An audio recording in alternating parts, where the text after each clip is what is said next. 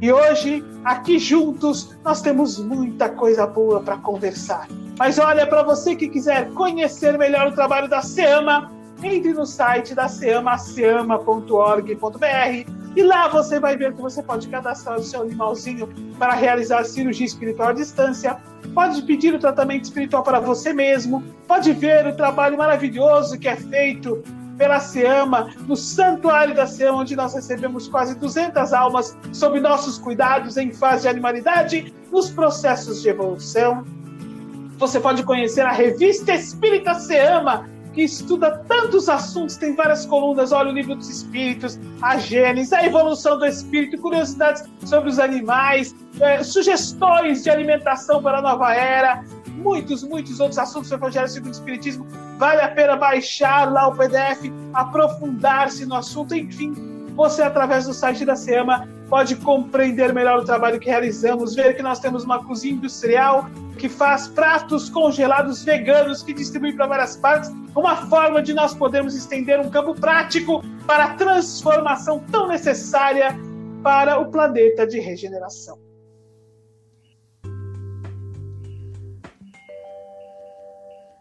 Olá, amigos! Com alegria, nós nos reunimos mais este dia para estudar a alma de nossos queridos irmãos animais, para nos aprofundar acerca do assunto, para podermos compreendendo efetivamente a evolução do espírito, os caminhos que eles fazem, tal qual nós fizemos e ainda fazemos no processo de evolução, qual o objetivo da reencarnação e assim por diante, sermos melhores tutores, tutores responsáveis, tutores que amadurecem, tutores que compreendem a responsabilidade que lhes cabe e também amá-los com mais profundidade. O fato de sabermos que a nossa ligação para com eles se dá de espírito para espírito não é simplesmente a relação de um ser humano com um animal, mas é a relação de um espírito mais velho com um espírito mais jovem. Faz com que nós possamos efetivamente entender como os amamos, por que os amamos e a maior alegria que estaremos ligados a eles pela eternidade, que compartilharemos incontáveis reencarnações, que um dia eles chegarão à fase de humanidade tal qual nós chegaremos à fase de arcanjos, que continuaremos dando diretriz a este espírito de acordo com a nossa maturidade e de acordo com a maturidade dele. Bendita doutrina espírita que nos faz não só entender os laços de amor que nós compreendemos, faz com que nós possamos entender a eternidade deste amor. Permite-nos entender que, embora o luto que muitas vezes toma conta de nosso coração nos processos de desencarne, este luto passará a não ser do que nunca mais vamos ver, não vai ser aquele luto do desligamento eterno, aquela tristeza daquele vazio profundo que nunca será preenchido, mas passa a ser o luto da saudade, o luto que de quem compartilhou momentos e o luto de quem sabe que no futuro compartilhará outros momentos. Meus amigos, para tudo isso é imprescindível que nós possamos entender o que ocorre no processo de reencarnação. Nós discutimos no podcast passado sobre planejamento reencarnatório. Nós já falamos sobre reencarnação em alguns outros podcasts atrás, mas hoje nós vamos aprofundar no assunto trazendo o que nós falamos na semana passada sobre planejamento reencarnatório, para que nós possamos formar uma linha de pensamento condizente com a lógica, com a razão, condizente com a moral próximo e condizente com os processos de planejamento espiritual que, a bem da verdade, ocupam as atividades do plano espiritual de acordo com o estágio evolutivo de consciência do espírito ocorrendo em todas as fases de evolução de forma diferenciada.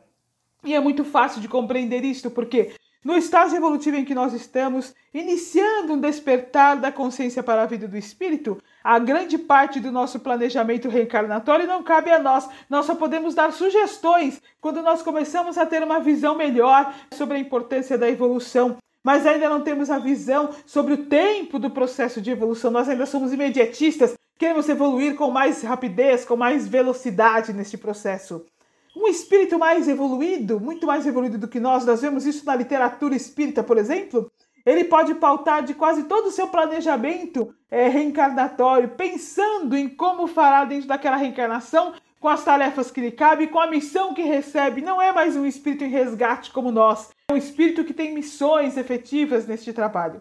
Então, vale realmente um estudo mais profundo da doutrina espírita para entender estes estágios de planejamento reencarnatório. E nós, muitas vezes, só trazemos isso para nós, espíritos em fase de humanidade.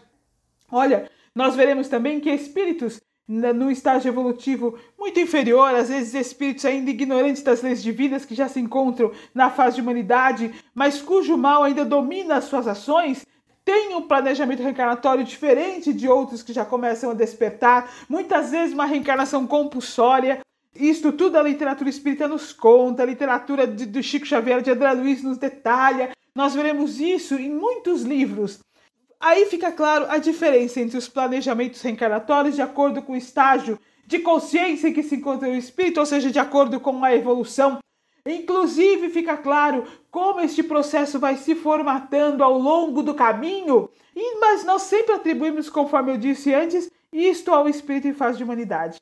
O mais incrível do que acontece quando nós passamos a estudar a evolução do espírito em todos os estágios de evolução é que nós enxergamos este planejamento divino para o espírito, este acompanhamento por parte dos espíritos superiores, este detalhamento dos cuidados para o despertar do espírito, desde que ele é criado e começa o seu processo reencarnatório ainda de consciência dormente, tudo é planejado, acompanhado dos modelos físicos que este espírito irá receber ao longo do processo de evolução Quais os desafios que a encarnação lhe trará para o despertar da consciência, ou mesmo para a absorção de conhecimento ainda com a consciência dormente?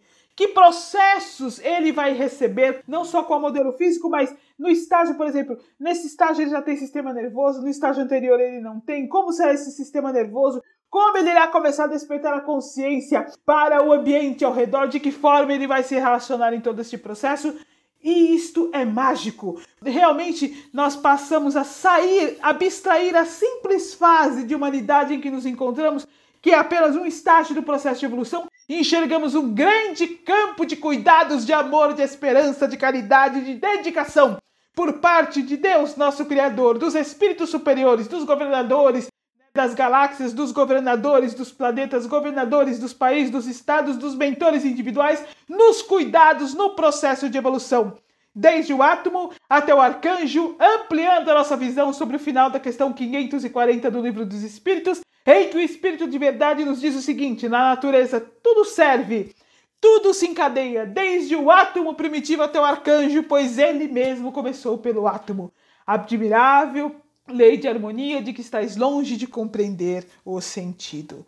Então, meus amigos, a doutrina espírita nos amplia este campo de visão e nos faz compreender nosso Mestre Jesus, o Cristo, o governador do planeta, como o mestre do amor, o mestre do cuidado, o mestre da caridade, o mestre da misericórdia. Que alegria podemos compartilhar tanto conhecimento! E hoje nós vamos, dando continuidade então a esse assunto, nos aprofundar sobre como ocorre o processo reencarnatório na fase de animalidade, entender até a técnica do pouco conhecimento que nós ainda temos a esse respeito, do que nos diz a doutrina espírita, dos que nos demonstra a equipe espiritual da SEAMA, realmente em psicografias específicas para o curso de espiritualidade dos animais, nós vamos entender um pouco melhor como ocorre este processo e as diferenças desse processo entre o espírito em fase de animalidade e o espírito em fase de humanidade. Hoje nós estamos aqui de novo com nossos três companheiros de estudo, de trabalho, Natália, Nádia e Tiago. Olá, Natália, olá, Nádia, olá, Tiago, tudo bem? Olá, Sandra. Oi, Tiago. Oi, Nádia. Mais uma vez é com muita felicidade que estou aqui com vocês. Oi, Sandra. Oi, Nádia. Oi, Natália, tudo bem? Realmente é um prazer estarmos aqui novamente para falarmos de um assunto tão interessante e respondendo as dúvidas que nós recebemos aqui nos nossos canais de comunicação.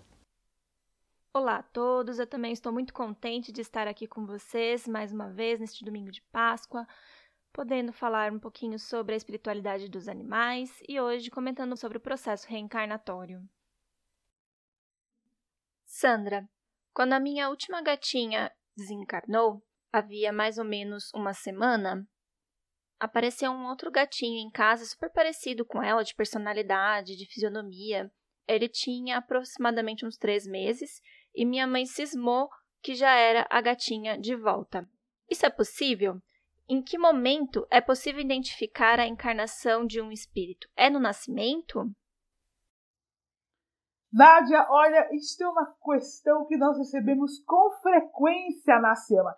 E olha, isso é trazido por nós por algumas interpretações equivocadas de respostas que estão no livro dos Espíritos, como por exemplo a questão 600 do livro dos Espíritos que nós discutimos no podcast passado, então eu não vou me aprofundar nela, mas só lembrando que lá diz que os animais após o desencarne são utilizados quase imediatamente. E todas as vezes que eu falo essa frase, eu gosto de reforçar que a questão de serem utilizados é uma resposta do espírito de verdade dada àqueles espíritos que o questionavam, aqueles homens que o questionavam em 1860, quando a compreensão sobre a alma dos animais ainda era uma questão pouquíssimo discutida. A bem da verdade, nós estamos agora em 2021 discutindo a questão da alma dos animais, a questão de, de, de, da condição de evolução do espírito em fase de animalidade e assim por diante. E ainda tem um monte de dificuldades nesse entendimento pela nossa situação de antropocêntricos, por compreendermos este pequeno estágio da fase de evolução do espírito, que é a fase de humanidade, como ápice da evolução ainda distorcida em nossa visão de seres humanos iniciais em processo de humanização, distantes ainda da compreensão do amor divino, distantes ainda da compreensão do amor que o governador de nosso planeta, nosso Mestre Jesus, tem pelo Espírito e não pelo homem, pelo Espírito em todas as fases de evolução. Essa visão faz com que nós nos equivoquemos compreendendo que somos dotados de mais direitos, quando a bem da verdade, a consciência sobre a vida do espírito e a consciência sobre as leis divinas nos traz mais deveres perante nós mesmos, perante aqueles que nos cercam, nossos irmãos de jornada em qualquer dos reinos em que eles se encontrem, perante Deus, nosso Criador, e perante o Mestre Jesus, governador de nosso planeta. Esta visão equivocada nos faz acreditar realmente que a fase de humanidade é o ápice da evolução, isso em 2021. Enquanto o ápice da evolução é a fase de arcanjo, e arcanjo significa consciência cósmica, amor universal, abnegação, renúncia, esperança, luz, dedicação infinita aos trabalhos divinos. Então nós ainda estamos bastante distantes do ápice da evolução. Mas isso em 2021, vocês imaginem 1860, quando o grau de entendimento antropocêntrico era muito mais acentuado. E olha, ele era acentuado não à humanidade, era acentuado ao homem. Nós ainda sofremos as sequelas deste processo. Então, era ao homem, que eu quero dizer, é o homem sexo masculino. Então, era o, o homem, homem no sexo masculino, não homem dirigido à humanidade, para que fique claro, para que fique claro, era o centro do universo. A mulher nada significava. Aliás, eu vou até reforçar: o homem branco era o centro do universo. A mulher nada significava. Índios, negros, nada significavam. Eram vistos é, distantes da fase de humanidade. Visão lamentável, lamentável. A cor da pele, né? a raça em que você se encontra, te distancia do processo de humanização? É claro que não. É óbvio que não. Nós somos espíritos apenas ocupando um modelo físico. Nós já sabemos disso, mas é sempre importante ouvirmos e entendermos esta argumentação, inclusive sob a ótica da doutrina espírita. Nós somos espíritos em evolução. Nós nos encontramos hoje na fase de humanidade, cada um de nós em seu desenvolvimento da consciência, com as suas necessidades e os seus desafios, ocupando o um modelo físico, impulsionando a evolução individual e a evolução coletiva da humanidade. Então, em 1860, para nós completarmos essa linha de raciocínio, se esta visão já era centrada apenas no homem branco, onde estavam os animais dentro deste olhar? Então, quando o espírito de verdade responde, nós temos aí um médium anotando essa resposta de acordo também com o seu grau de entendimento, ele diz que eram utilizados quase imediatamente de acordo com a capacidade daqueles homens de entender. No podcast passado, nós tivemos a oportunidade de estudar esta questão, trazendo para o nosso entendimento de que os animais, na verdade, têm suas atividades no plano espiritual. São espíritos em evolução, particularmente os animais superiores, aves e mamíferos, têm atividades, têm desenvolvimentos, têm até estudos dentro do plano espiritual. E aí não vou detalhar tudo isso, senão nós vamos ter que voltar ao podcast passado. Então você, amigo ouvinte, que iniciou nos ouvindo por esse podcast, depois busca o podcast da semana anterior e ouça sobre planejamento reencarnatório na fase de animalidade. Mas quando nós estudamos mais a fundo a doutrina espírita, entendemos que o processo reencarnatório, olha, isso é muito importante dentro de nossa compreensão. O processo reencarnatório se inicia quando nós temos a fecundação do óvulo. Então, quando o espermatozoide adentra o óvulo, ali há o processo de ligação do espírito com o corpo físico que iniciará o seu processo de desenvolvimento. Isso é importante para nós entendermos, até pela questão de quando nós pensamos, por exemplo, em espíritos aí em fase de humanidade, ou seja, nós, o processo de ligação do espírito se dá no momento da fecundação. Ou seja, por exemplo, a pílula do dia seguinte é um processo de aborto, porque você já teve a ligação do espírito com o corpo físico. Esse entendimento fica mais fácil se nós estudamos, por exemplo, o livro Missionários da Luz, que vai falar, por exemplo, sobre a reencarnação do Sigismundo, que vai nos trazer uma compreensão mais profunda a este respeito. Mas da mesma forma que para nós, espíritos em humanidade, o processo de ligação do espírito acontece no momento da ligação do espermatozoide com o óvulo, ou seja, na fecundação, no espírito em fase de animalidade também. Este, essa ligação do espírito com o corpo ele acontece no momento da ligação do espermatozoide com o óvulo, ou seja, no momento da fecundação. E esta, a falta dessa compreensão mais profunda, os questionamentos, quando começa a vida, né? Quando começa a vida? A resposta é simples, ó. Quando começa a vida? conforme os estudos trazidos pela doutrina espírita, consolador prometido pelo Cristo, estudos que devem ser feitos e aprofundados por nós, processo de ligação do espírito, a vida encarnada, a vida encarnada se inicia no momento da fecundação. E aí uma outra compreensão deve nos trazer à mente, né? vários outros questionamentos. Olha, a vida encarnada, porque a vida nunca cessou, a vida nunca se interrompeu, ela nunca acabou. Somos espíritos imortais mas iniciamos a reencarnação no momento da fecundação. Isso é importante porque, para nós, espíritos em fase de humanidade, significa que ali, muitas vezes, naquele momento da fecundação, se iniciam as nossas provas, se iniciam, às vezes, os resgates, às vezes, a recuperação durante a formação do corpo físico. Nós não vamos tratar desse assunto mais a fundo, é um assunto importante para estudarmos dentro da doutrina espírita, porque nós vamos hoje tratar de reencarnação dos animais. Se vocês aí que nos ouvem quiserem um podcast especial falando apenas da reencarnação em fase de humanidade, tratando a questão da gestação em si, dos processos de resgate dentro da gestação, da formação do corpo físico, nós podemos fazer aí um podcast que a gente pode chamar de podcast especial a esse respeito. Mandem e-mail para nós falando a respeito disso que nós podemos fazer. Mas aí, voltando aqui, olha, a ligação do espírito com o corpo físico, a reencarnação, para ficar claro, se inicia no momento da fecundação. Tanto para espíritos em fase de animalidade, quanto para espíritos em fase de humanidade. Ou seja, para os nossos irmãos animais, da mesma forma, a ligação do espírito com o corpo se inicia no processo de fecundação. E aí nós temos uma outra questão muito importante que deve formar a nossa linha de pensamento dentro deste, processo. Nós estudamos no podcast passado que depois que o espírito, né, os animais desencarnam, tal qual nós, eles vão para colônias espirituais, por exemplo. E lá eles são cuidados por espíritos responsáveis por eles. Estou fazendo um resuminho do que nós falamos a semana passada, só para que nós possamos ter uma linha de raciocínio. São cuidados por espíritos responsáveis por eles e podem permanecer um período no plano espiritual, em trabalhos, em estudos específicos de acordo com seu grau de evolução, ou podem reencarnar mais rápido. Então, essa colocação da sua mãe, ai, será que este gatinho que apareceu agora na nossa casa, que já tem três meses, você me comentou, pode ser a reencarnação da nossa gata que desencarnou a semana passada? A resposta é óbvia: não, não pode.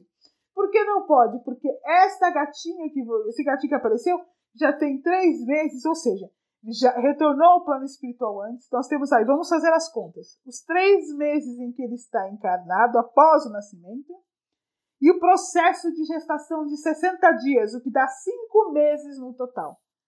A gatinha tem como ter retornado num corpo onde já está um outro espírito.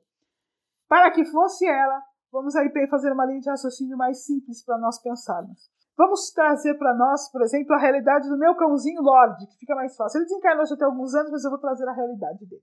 Vamos imaginar que ele desencarnou ontem. O Lorde retornou à dimensão do espírito ontem, por exemplo.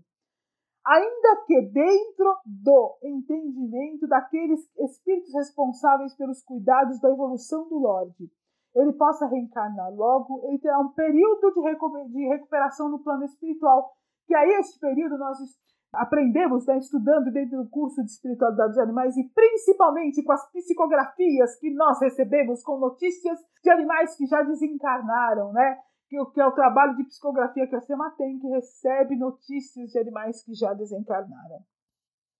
Este, essas notícias reforçam uma coisa que nós já falamos aqui várias vezes, mas eu sempre gosto de reforçar. Não são trazidas pelos animais. Ó, as notícias não são trazidas pelos animais, mas por espíritos responsáveis por eles no plano espiritual. Nós observamos que este período de recuperação destes espíritos em fase de animalidade no plano espiritual, de acordo com as milhares de psicografias que nós já recebemos, eles vão de uma média de uma semana, dependendo de qual a causa do desencarne, dependendo de se ele recebeu algum tratamento espiritual ou não, porque o tratamento espiritual trata o corpo espiritual, que reduz o período de recuperação no plano espiritual quando eles desencarnam. Então, vai de uma semana, o mais comum são 15 dias, até um mês, às vezes 45 dias de recuperação. Então, se nós formos muito otimistas e pensar que o Lorde levará 15 dias, ainda que, numa avaliação dos espíritos responsáveis por ele, no momento de evolução que ele se encontra, para dar continuidade ao desenvolvimento da consciência, o Lorde tem que retornar à reencarnação e não permanecer mais um período no plano espiritual em estudos específicos ou em trabalhos específicos. Ainda que isto seja um fato, que ele possa reencarnar mais rápido, temos aí pelo menos 15 dias neste processo. Para que aí possa se iniciar depois o processo de reencarnação, nós vamos detalhar um pouco mais como isso acontece daqui a pouco. Então, nós vamos ter pelo menos, no mínimo, 15 dias no plano espiritual, 60 dias de gestação, 75 dias até que ele reencarne. Para que eu possa adotá-lo, ele vai ter que ter lá, no mínimo, 40 dias, 45, vamos ser otimistas. Então, eu tenho 70 dias, mais 45 dias, são 115 dias. Um mês tem 30 dias, então 30, 60, 90, 120. São quase quatro meses desde o desencarne até que eu possa adotá-lo lá com 40 dias. No mínimo, no mínimo, quase quatro meses.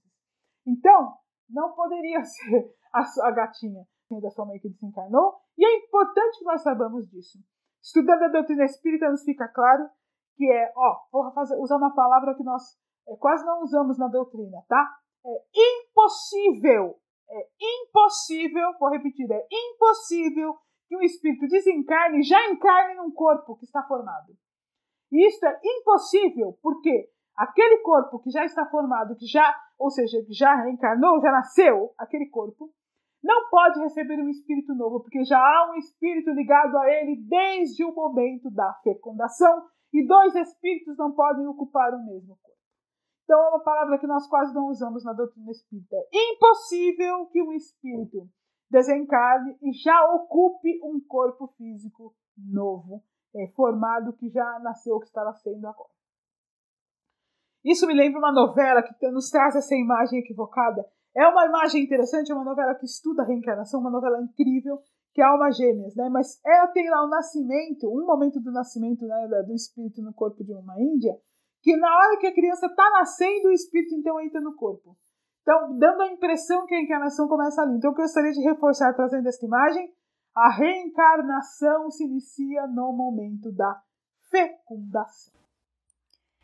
Bom, baseado na resposta anterior, então, se castrarmos uma fêmea grávida, estamos não só interrompendo a gestação, mas afetando um espírito que já está ligado na mãe?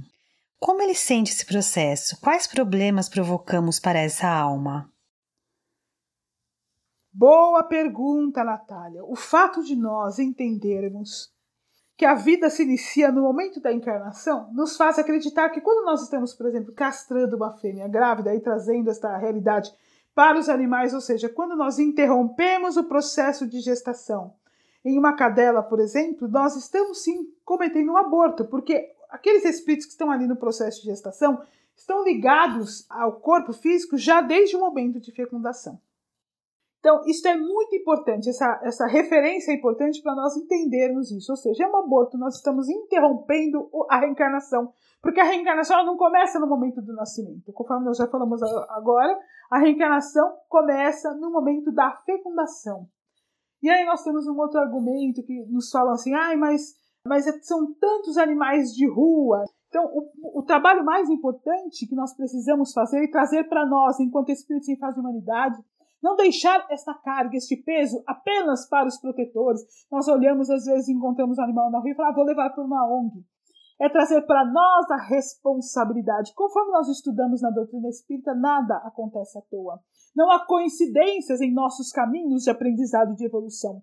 E como espírito sem fase de humanidade, nós temos deveres para com aqueles que se encontram, compartilham conosco o planeta, a reencarnação, espírito sem fase de animalidade. Então, ao olhar um animal em abandono, como eu posso auxiliar? Como vou mobilizar a minha rede de amigos, os meus parentes, a fim de amparar este animal? Posso fazer um lar temporário? Posso colocá-lo, por exemplo, em um hotelzinho até que eu encontre um doador? Como se faz este trabalho, esta busca? Há caminhos, há feiras de adoção, há feiras online de adoção. Posso procurar uma entidade onde eu possa fazer uma postagem? Vou entrar em contato com todos os meus amigos. Alguém pode dar um lar temporário? Que cuidados veterinários eu vou dar a ele? A partir daquele momento, tenho sob meus cuidados um espírito em evolução que estava em condição de abandono. Se toda a sociedade se mobilizar neste processo, no processo de conscientização, que nós não estamos abandonando um animal, nós estamos abandonando uma alma, um espírito confiado por Jesus a nossas mãos no processo de evolução. Parte de nossa família espiritual por afinidade. Entre aspas, vou colocar entre aspas, um filho nosso. Não foi um filho cujo corpo físico foi gerado por nosso corpo, mas tal qual nossos filhos são filhos que são pelos quais nós somos responsáveis no processo de evolução. Então essa consciência os cuidados de atualmente de fazer a castração, coisa que nós já discutimos num podcast anterior, ou seja, de interromper a, o processo reprodutivo para que não fazendo um aborto, mas fazendo a castração nas fêmeas e nos machos, para que nós não possamos, possamos não ter tantos animais aí em abandono, tudo isso é responsabilidade, é parte de nossos cuidados. Agora, quando nós provocamos o aborto em si, estudando aí a própria doutrina espírita, de acordo com as psicografias que a equipe espiritual da SEMA nos detalhou com esses estudos, nós sabemos que espíritos em fase de animalidade permanecem com a consciência dormente durante o processo de gestação. No entanto, a rejeição em si é sentida por eles, tal qual uma planta, por exemplo, conforme incontáveis estudos uh, que nós temos, que nos demonstra que a planta não, não, ainda não percebe muito do que está ao seu ao redor, mas ela tem sensibilidade. Então ela percebe quando ela é agredida, por exemplo. Uma árvore percebe quando ela é cortada, por exemplo. Existem vários estudos demonstrando isso. Ela não tem sistema nervoso, mas ela percebe a irradiação energética de destruição. Olha qual é o impacto que nós temos perante os espíritos do Senhor nos processos de evolução no nosso planeta Terra. Então eles vão perceber isto. Agora, o espírito em fase de humanidade, este sim, este, embora não se tenha aí a castração, você tem o aborto, ele está com a consciência acordada durante o processo de gestação. Ele percebe tudo a partir dos sentimentos da mãe, a partir do olhar da mãe. A criança vai perceber o processo de aborto, vai sentir a rejeição. Muitas vezes se desesperam. Há relatos em livros da doutrina espírita demonstrando que alguns uh, dependendo do tipo de aborto, se apegam, tentam se segurar no útero. Olhem isso, meus amigos, tentam se segurar dentro do útero. Nós por aí vemos o tamanho da inconsciência que nós temos, a nossa falta de conhecimento, a nossa ignorância perante as leis divinas, nos faz cometer muitas vezes atos bárbaros. Mas Jesus é misericordioso. Uma vez que tomemos consciência de nosso papel, de nossos deveres, de quando começa a vida, Oportunidades novas se fazem para que nós possamos trabalhar, por exemplo, a favor da vida, a favor da conscientização, a favor dos cuidados.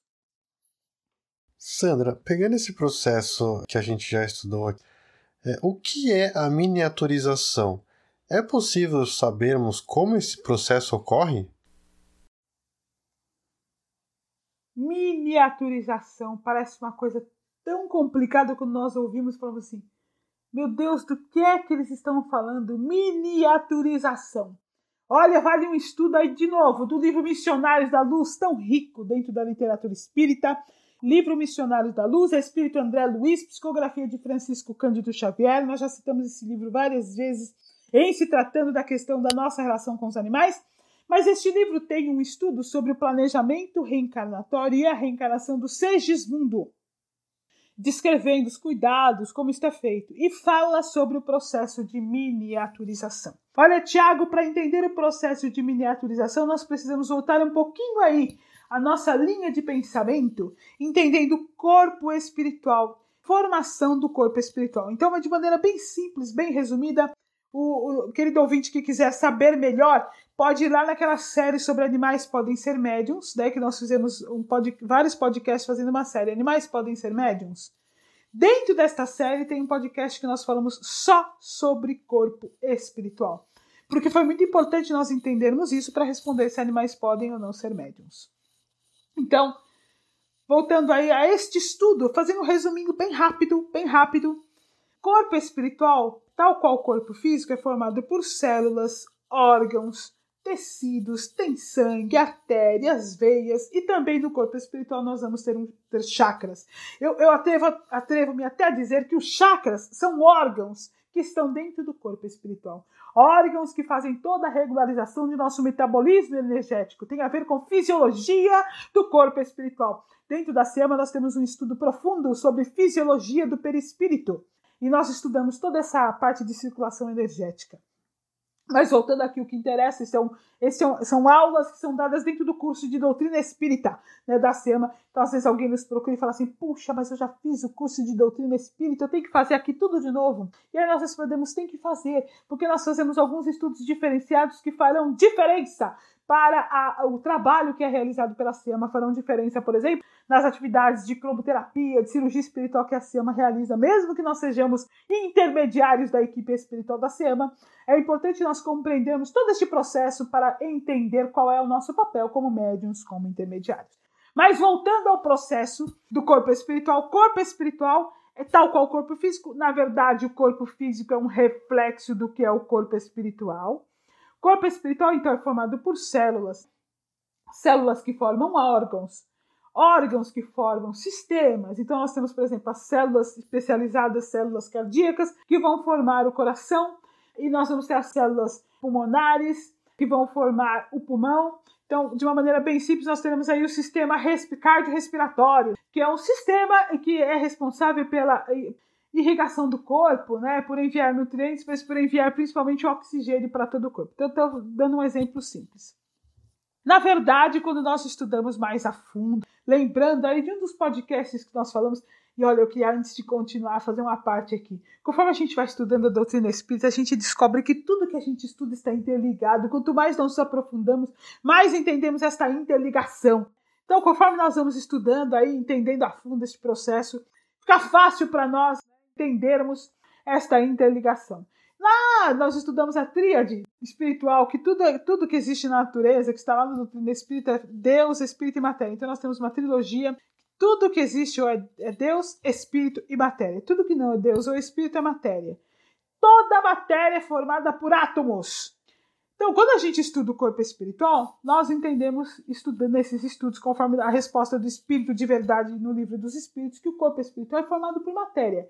É uma matéria quintessenciada, é uma matéria mais leve, mas é matéria. E toda matéria é formada por átomos.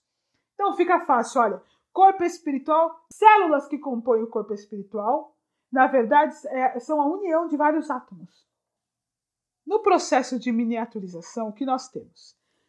Em toda matéria, em toda formação de matéria, nós temos os átomos com uma certa distância entre eles, né? Então há uma distância que, que, a gente não consegue ver a olho nu, obviamente, como nós não enxergamos as células que compõem nossas mãos, por exemplo, a olho nu.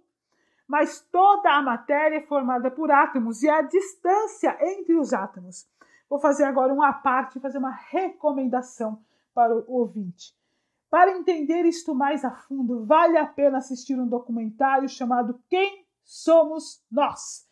Neste documentário, nós entendemos esse documentário não é espírita, é um documentário de física quântica. É um, na verdade, ele é resultado de um livro. Tem um livro chamado Quem Somos Nós e tem o um documentário em que físicos quânticos de discutem de maneira lúdica, com uma linguagem mais simples, física quântica, e discutem a formação da matéria, discutem a formação do pensamento.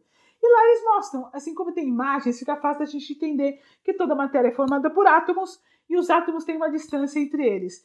Quanto mais densa for a matéria, menor a distância que existe entre os átomos. Espero que tenha ficado claro. Eu estou falando tudo isso para nós entendermos o processo de miniaturização.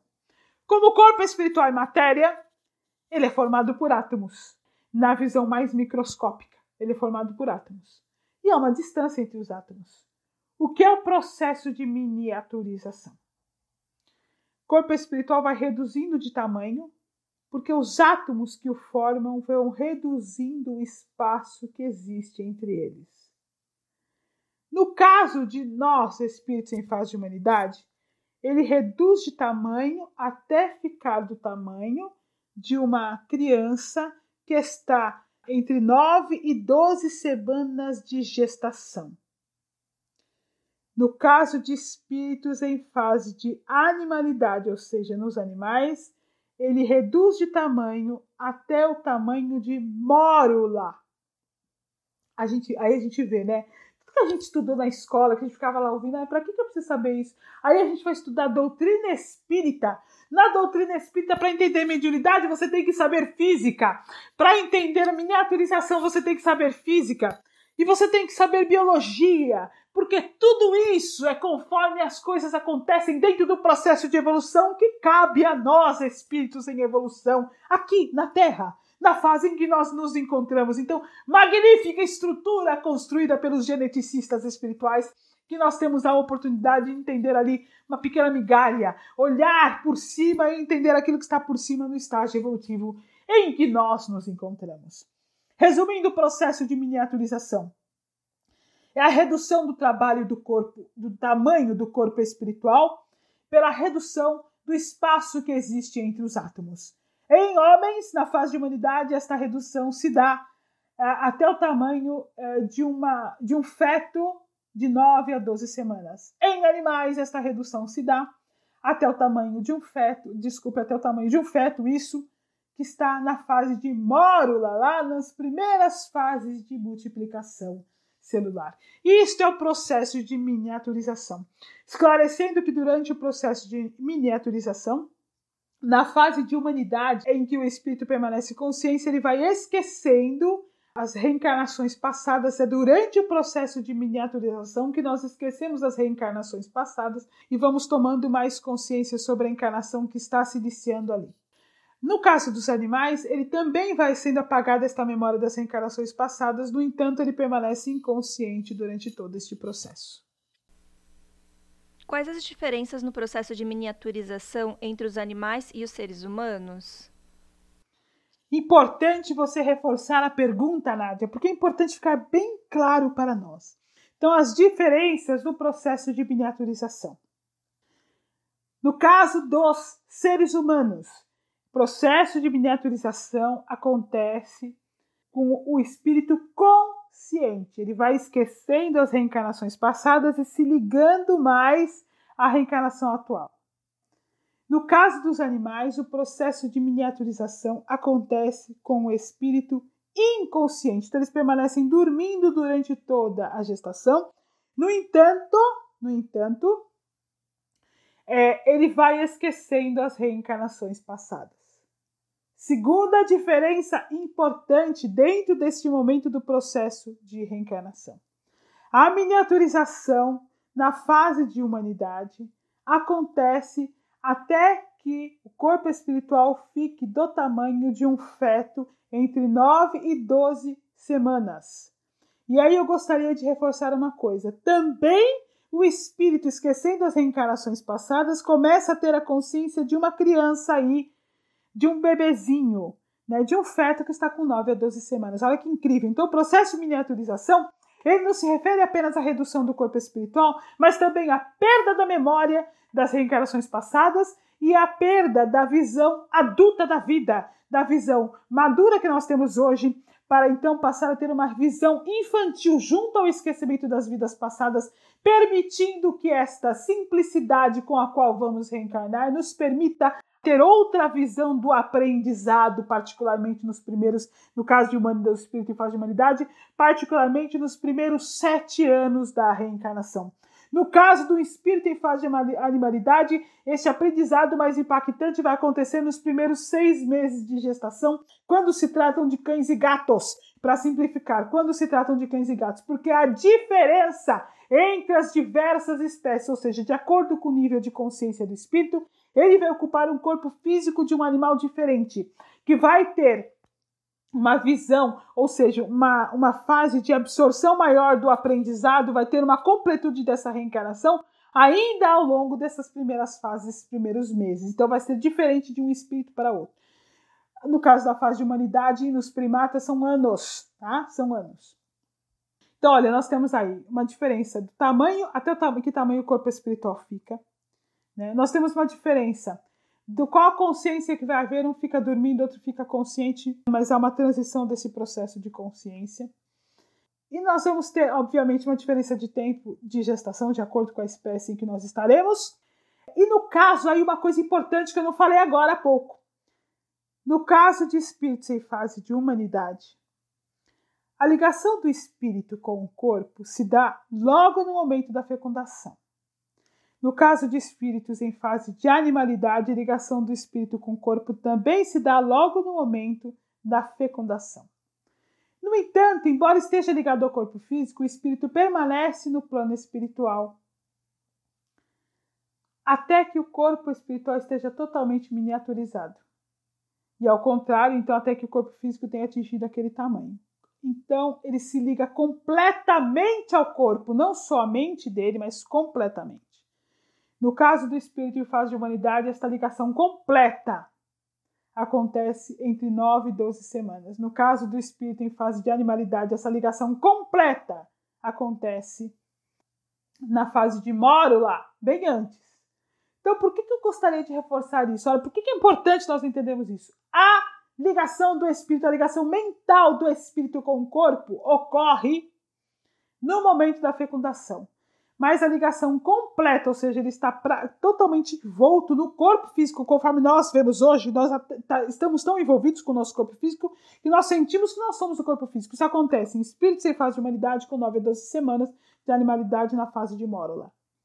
No entanto, como já a ligação mental com o corpo físico no momento da fecundação, ele vai sentir o aborto, ó, vai sentir o aborto mesmo que ele ocorra nas primeiras fases de gestação. Sandra, há diferenças entre a reencarnação nos animais e nos seres humanos? Natália, sem dúvida nenhuma. Olha, nós tivemos todas essas diferenças que a gente falou só durante o processo aí da gestação, a miniaturização do corpo espiritual. Nós já falamos sobre planejamento reencarnatório um pouco na semana passada. Então, assim, tem diferenças, é claro, sempre tem diferenças. Primeira diferença primordial, aí nós temos, e aí nós entendemos de novo ó, as diferenças, conforme nós tivemos aí no início do bate-papo desse podcast, tem a ver com o nível de consciência do espírito. Então, por exemplo, quando nós estudamos o livro Evolução em Dois Mundos, André Luiz divide os animais, conforme a gente já comentou aqui várias vezes, entre animais inferiores e animais superiores. De uma forma bem simples, para ficar fácil de entender, e aí a gente pode falar um pouco mais a fundo disso numa outro, num outro podcast. Animais superiores já controlam totalmente o corpo físico. São aves e mamíferos. Animais inferiores ainda não controlam totalmente o corpo físico. Então, controlando totalmente o corpo físico, aves e mamíferos já se relacionam muito com o ambiente ao redor. Controlando menos o corpo físico, não controlam o corpo físico ainda, animais inferiores como insetos e outros, vou relatar, reforçar os insetos que é mais fácil da gente entender, vermes, minhocas e assim por diante, esse espírito ele, ele ainda está se relacionando mais com o próprio corpo, entendendo como o corpo físico funciona. Então, quando ele desencarna, os desencarnes, por exemplo, nessa fase de animais inferiores, são coletivos. E o planejamento reencarnatório é coletivo também. Então, reencarnam vários juntos. Sandra, como você sabe isso? Psicografia da equipe espiritual da Ciama. Conforme nós estudamos, na Ciama nós estudamos muito isso está dentro da literatura espírita, o desenvolvimento da consciência do espírito. Nós estudamos a fundo esse processo.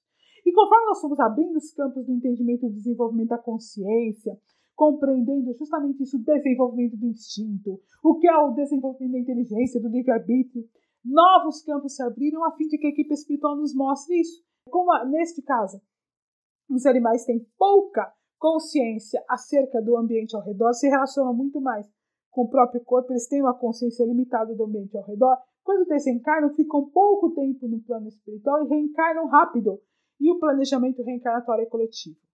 No caso dos animais superiores, como aves e mamíferos, todas as aves e todos os mamíferos, no caso deles, ah, como o espírito já tem outro nível de consciência, o planejamento reencarnatório é individual.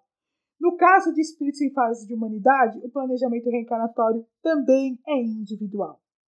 Agora, uma coisa importante. No caso dos animais, há completo esquecimento. Durante a gestação, ele esquece totalmente das reencarnações anteriores, ele esquece totalmente do que ele viveu no plano espiritual. E, ah, eu gostaria de fazer um parênteses aqui, ó. Mesmo quando os animais estão no plano espiritual, eles não sabem que eles estão no plano espiritual, porque eles não entendem o que é plano espiritual, não sabem que eles são espíritos. Para eles só estão num outro local. Aliás, nem a gente muitas vezes sabe, né? Mas enfim, eles esquecem completamente que viveram no plano espiritual. No caso de espíritos em fase de humanidade, ele tem um esquecimento quase completo das vidas anteriores e um esquecimento quase completo do que viveu no plano espiritual. No entanto, nesses primeiros sete anos aí de vida, é, como a gente vê muitas vezes, a, criança, ou seja, o espírito fase de humanidade, a criança humana, tem, às vezes, pequenas lembranças do que viveu na reencarna, em reencarnações anteriores, às vezes maiores, às vezes menores, visualiza ou vê espíritos com mais intensidade, com menos intensidade, conversa com espíritos. É comum a descrição por parte das crianças de amiguinho. Eu tenho um amiguinho, né, que a gente chama de amigo imaginário, e muitas vezes não é. É um amigo espiritual com o qual ele conversa, com o qual ele compartilha a vida durante os primeiros sete anos de vida em que a reencarnação está completa. Então, assim, são diferenças primordiais. Uma outra diferença importante na reencarnação Animais não têm expiação, ou seja, espíritos em fase de animalidade não têm expiação ou karma, como nós gostamos de dizer. Uh, eles não respondem pela lei de ação e reação. Então, o planejamento reencarnatório, a reencarnação deles em si, estará focado em provas, desafios que lhe auxiliarão no processo de desenvolvimento da consciência. Espíritos em fase de humanidade têm expiação, respondem pela lei de ação e reação e, res e respondem pelos equívocos cometidos em reencarnações anteriores. Então, dentro da sua reencarnação, haverá o planejamento de provas, ou seja, desafios para o desenvolvimento da consciência, mas também de expiações, de resgate da consciência por erros cometidos. Então, essas diferenças elas são primordiais no entendimento. Agora, como o planejamento de aves e mamíferos é individual, planeja-se a família que irá os receber e assim por diante. Sandra, e, e no planejamento reencarnatório, podem ser previstos mutações ou deficiências físicas ou genéticas nos animais? Eu vou responder isso com. Aliás, eu vou deixar André Luiz nos responder isso através da psicografia de Chico Xavier e Valdo Vieira no livro Evolução em Dois Mundos, capítulo Alma e Fluidos. Plantas e animais domesticados pela inteligência humana durante milênios podem ser aí aclimatados e aprimorados por determinados períodos de existência, ao fim dos quais regressam os seus núcleos de origem no solo terrestre compensados com valiosas aquisições de acrisolamento pelas quais auxiliam a fauna e a flora habituais à Terra com os benefícios das chamadas mutações espontâneas. Nossos estudos dentro da SEMA nos demonstram que os processos de modificação acontecem primeiro no corpo espiritual, para depois o espírito encarnar já com essas modificações no corpo físico. Inclusive quando você tem mudança de espécie. Então, quando o espírito, por exemplo, ele desencarnou como um cão, mas agora ele tem que reencarnar como um gato, para que ele aprenda dentro daquele modelo físico de gato a desenvolver a consciência, a inteligência, a vislumbrar a vida com outro olhar. É, esta mudança de cachorro para gato acontece primeiro no plano espiritual e aí ele reencarna já no corpo físico modificado, porque o corpo espiritual foi modificado. Porque afinal de contas, o corpo físico é um reflexo do corpo espiritual. Da mesma forma, as mutações genéticas. Primeiro elas ocorrem no plano espiritual, no corpo espiritual, no plano espiritual, depois ele já reencarna com essas modificações. Inclusive nos planejamentos de melhoria da espécie. Então, olha, retornam, regressam aos seus núcleos de origem no solo terrestre, compensados com valiosas aquisições de acrisolamento, pelas quais auxiliam a fauna e a flora habituais à Terra, com os benefícios das chamadas mutações espontâneas. Sandra, podemos atribuir à ação humana mutações ou deficiências ocorridas na gestação, como no caso de poluição, medicação durante a gestação e outros?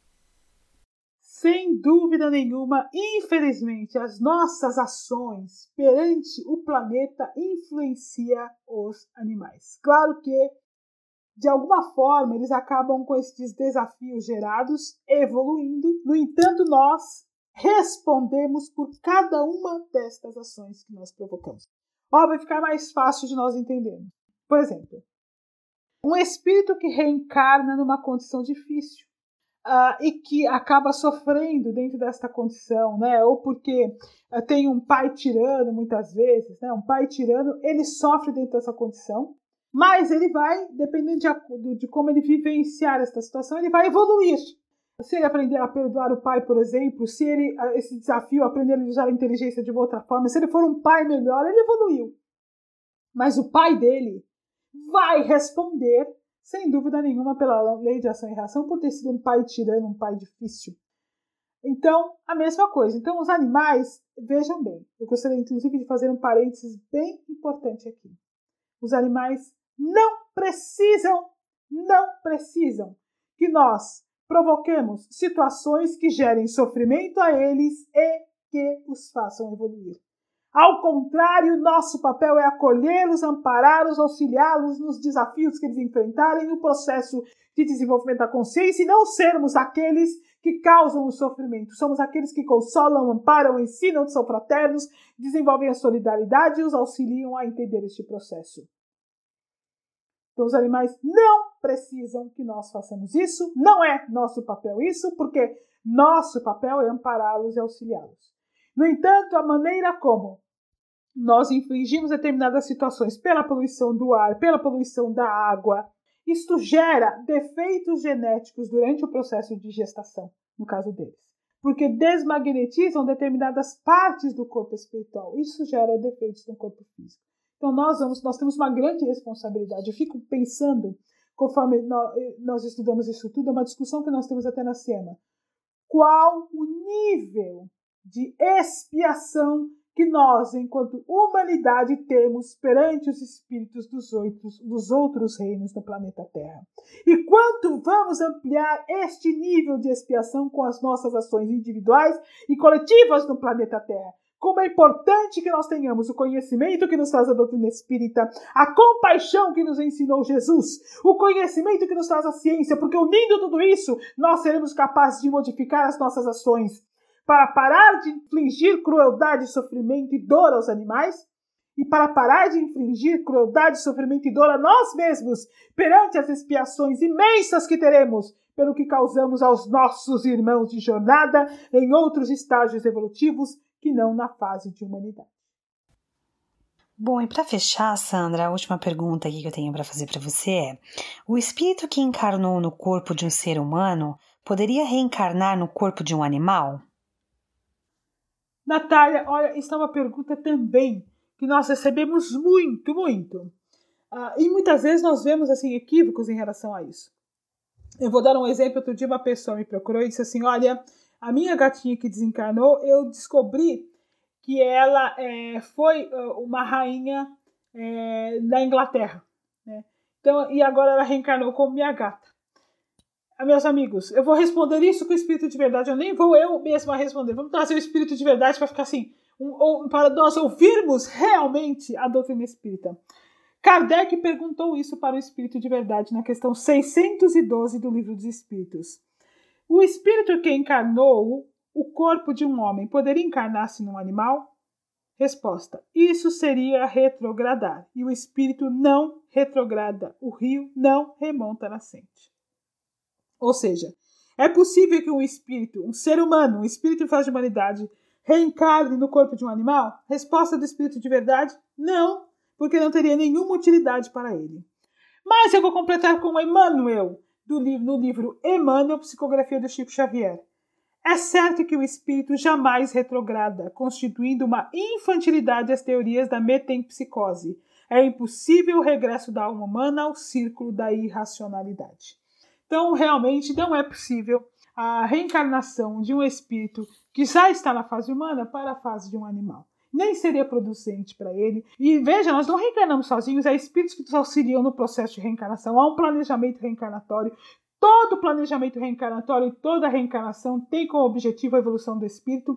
Então, para que nós reencarnaríamos do corpo que não nos permitiria evoluir e que ainda é, faria uma anestesia de nosso estágio de consciência atual?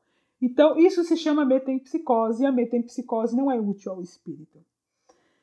É isso, meus amigos. Nós estamos encerrando o nosso podcast dessa semana com o um coração cheio de gratidão por termos compartilhado com vocês e estudado a doutrina espírita juntos, porque eu volto a dizer sempre: nós nos sentamos nos bancos dos alunos e estudamos com vocês aquilo que nos traz a doutrina espírita, o que nos fala Emmanuel, André Luiz, Joana de Ângeles, o que nos fala o Espírito de Verdade, Neil Lúcio, o que nos fala uh, Leon Denis, Gabriel Delane, né, Caibar Schutel, o que nos fala a equipe espiritual da SEMA, que é a Fraternidade de Francisco de Assis. Nós nos sentamos, estudamos juntos, aprendemos juntos e entendemos então o nosso papel de amar os animais. Quão é importante a responsabilidade que nós temos perante eles. E olha, meus amigos, como, como é importante que a humanidade tome consciência disso tudo. Semelhante realização é de importância essencial à vida humana, nos diz André Luiz no livro Missionários da Luz. A compreensão de quem são os animais do planeta vai fazer com que nós possamos romper com um grande processo de dor da Terra. Vai fazer com que nós possamos romper com um grande processo de crueldade e de sofrimento para eles e uma grande expiação para os seres humanos. Imaginemos agora um pouco, sentados onde nós estamos, respirando profundamente num planeta em que não haja mais sofrimento dos animais. Um planeta em que o mar vive em paz. E que na terra, na vida selvagem, eles vivam em paz. Um planeta em que os animais que estão conosco na vida doméstica vivam em paz. Em que os cientistas discutam longamente, desenvolvendo técnicas de como eles podem melhorar a condição genética para que os espíritos que se encontram naqueles corpos possam evoluir, auxiliando os cientistas espirituais, em que eles discutam como eles podem melhorar o ambiente em que vivem os animais para que eles possam evoluir. Imaginem quando não houver mais abandono. Imaginem quando houver fraternidade. Quando o homem na terra se mobilizar incansavelmente, como se mobilizam os espíritos superiores a nós, para nos auxiliar e auxiliar os animais. Imagine uma terra em que um cântico de esperança e amor se faça no planeta, em que o amor ao próximo seja verdadeiro, em que o ser humano se regenere seguindo as leis divinas. Isto é o planeta de regeneração. Deixamos aqui, amigos, nosso abraço fraterno, nosso carinho e o abraço de todos os voluntários da SEAMA. Eu sou Sandra, este foi o podcast Fala Animal, que falou sobre reencarnação nos animais. E até a semana que vem.